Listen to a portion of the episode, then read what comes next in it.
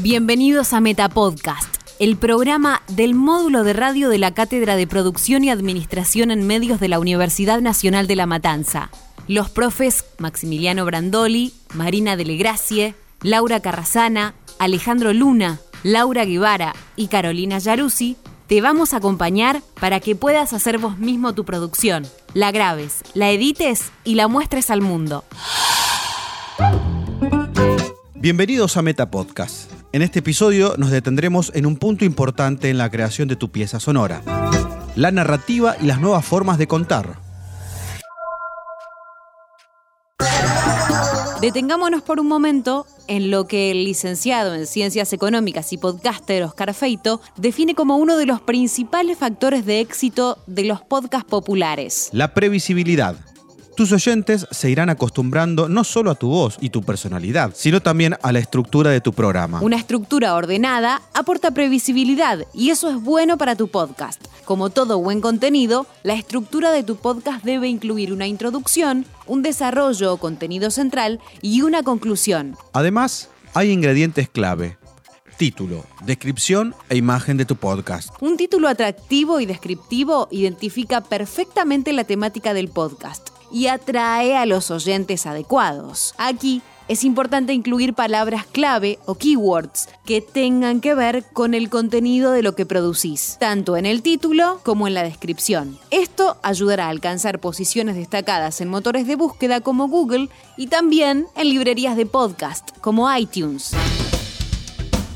Con respecto a la descripción, que es una breve reseña que harás de tu podcast al subirlo a internet, su objetivo fundamental es convencer a potenciales oyentes de que escuchen tu podcast. La descripción aporta información adicional sobre el programa incluyendo el formato, el calendario de publicación y el tipo de contenidos que se tratan. Por último, bien es sabido que una imagen vale más que mil palabras.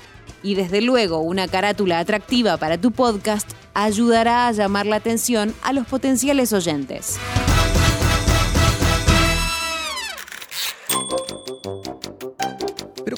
Pero, ¿cómo empiezo? ¿De qué forma los voy a abordar? ¿Qué tipo de lenguaje voy a utilizar? ¿Hago un guion de todo el contenido y lo leo o improviso directo al micrófono? Así como canchero, ¿viste? Hay podcasters muy experimentados que realizan sus contenidos sin soporte y sin escribirlos antes.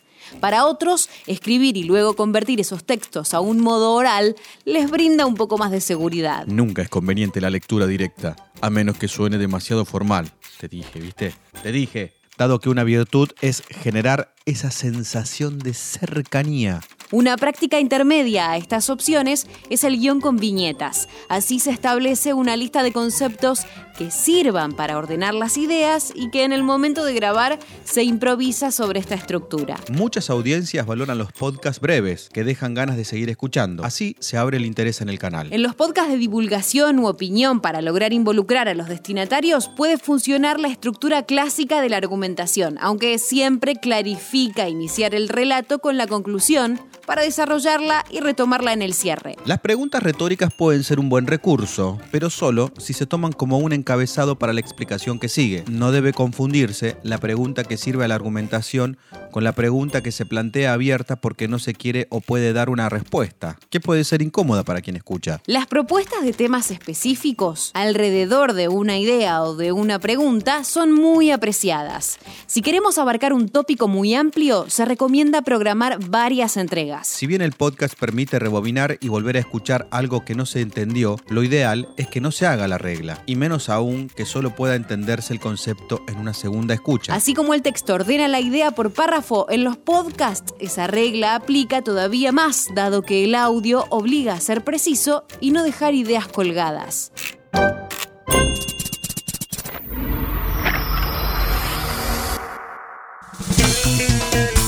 Aquí les dejamos algunos consejos que Natalia Carcavalo resume en su libro Comunicar con voz propia. La capacidad de contar historias garantiza un buen podcast. El ritmo del podcast suele ser más cadencioso e intimista, alejado del vértigo artificioso de los medios tradicionales, pero todo depende del estilo que elijamos. Siempre piensen que están hablándole al oído al oyente, por lo que gritos desenfrenados serán algo invasivos. La situación de escucha es diferente. El clima es fundamental pero depende del clima que necesita el contenido. Si bien no es imprescindible ser gracioso o informal, todo aquello que suene impostado alejará al que escucha. Los pactos entre creador y audiencia son diferentes. Y nosotros les agregamos como consejo final, nunca se olviden que el lenguaje es simple, directo y cómplice. A veces hasta reflexivo.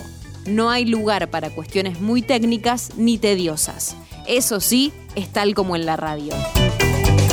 Les dejamos un saludo y ánimos. ¿Ya empezaron a escribir sus podcasts? Vamos todavía, que no se queden atrás.